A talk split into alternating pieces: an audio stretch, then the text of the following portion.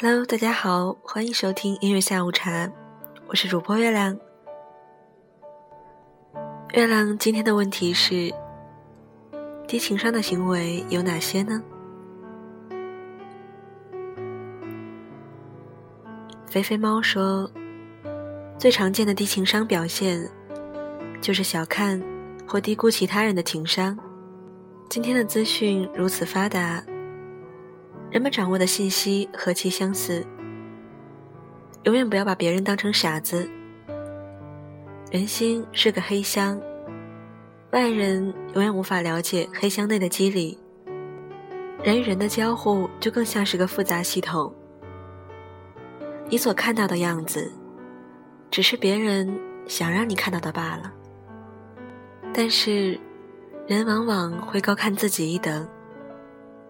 用线性思维揣测黑箱内的东西，用简单思维去解读他人那些让自己不能理解的言行。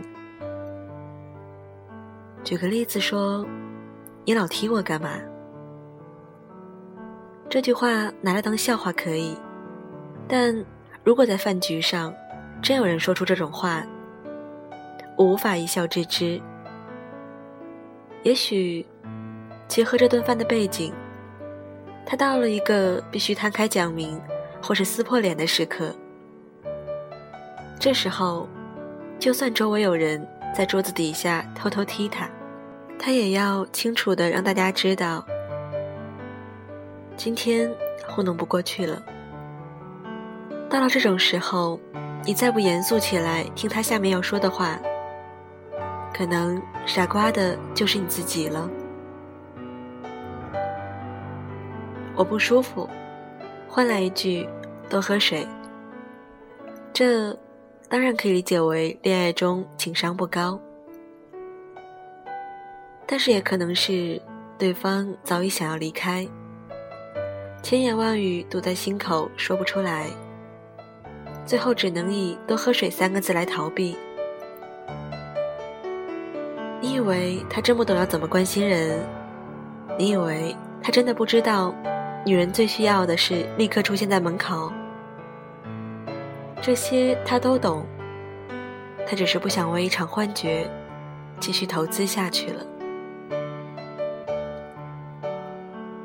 团体意识缺乏是不是情商低的表现呢？也许算吧，但你又不是他，焉知以他的视角，他个人的利益。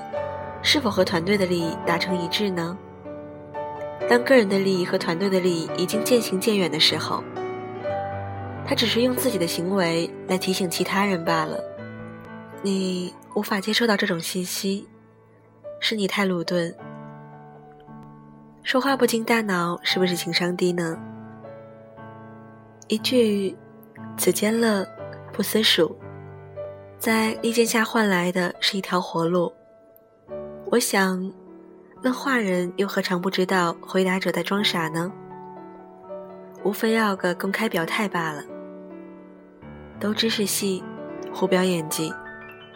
后来那句“先人坟墓远在龙蜀，乃心西悲，偶日不思”，答得如此生硬刻意，就是在暗示对方，这显然不是我会说的话。果然。司马昭一提点，刘禅立刻就把身边坑他的小人给卖了。大智若愚，莫过于斯。所以说，千万不要被史书里简单的逻辑关系给蒙了。故事背后，真正的逻辑链条是不会写进史书的。许多人说项羽那句“此沛公左司马曹无伤言之”，是情商低的表现。其实，只是在高位者根本不在乎牺牲一个小卧底当做见面礼罢了。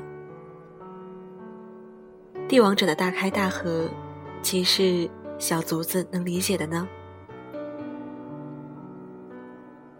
跟任何人都能闹僵，是不是情商低呢？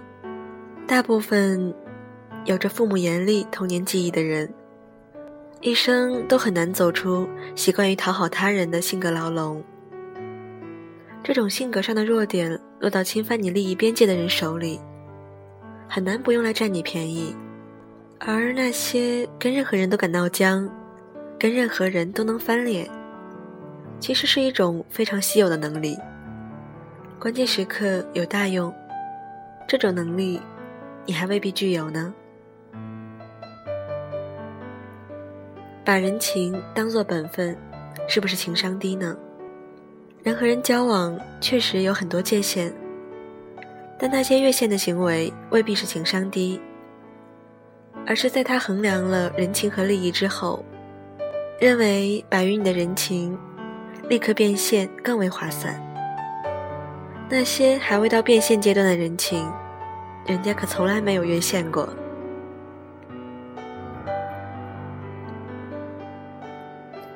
爱情里。过度重视自我感受，是不是情商低到发指呢？是，也不是。许多时候，并不是他不在意你的感受，也不是他没有同理心，只是他真心实意的需要你在这个时候感受到不舒适，你感到别扭乃至痛苦，恰恰就是他此时此刻想要达成的目标。至于为什么他会这样，为什么他需要这样，请你自己打开记忆的闸门，好好想一想。以上这些微妙的东西，不能敏锐的体察到，反而嘲笑对方情商低，更甚于简单的以能否让自己开心，作为衡量其他人情商的标尺，这。是我所知道的最典型的低情商表现。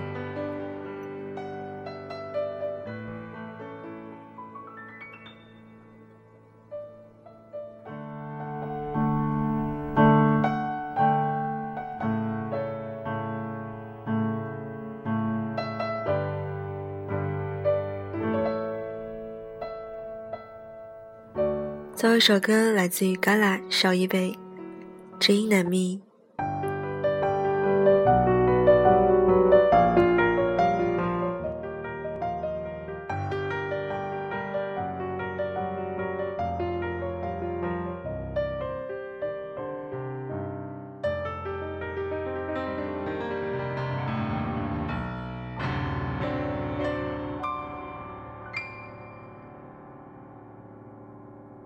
Say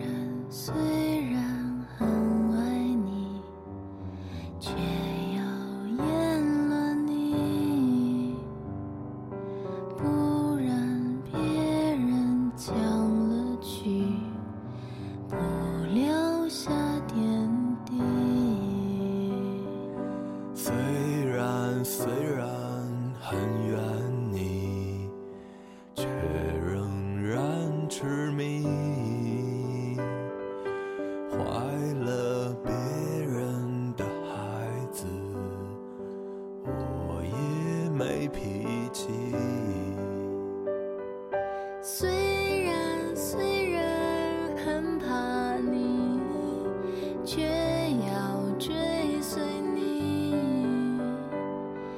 求你别轻言离去，因知音难觅。看到了一个问题是这么说的。你所见过的情商最高的行为是什么呢？巴甫洛夫很忙说，即使是对最熟悉、最亲切的人，依然保持尊重和耐心。今天的节目就到这里了，我是月亮，祝大家天天好心情，拜拜。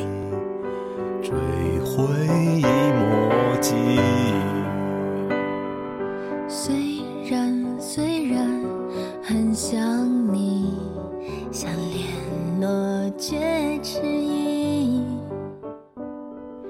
命中注定的相遇都失之交臂虽然虽然失去你。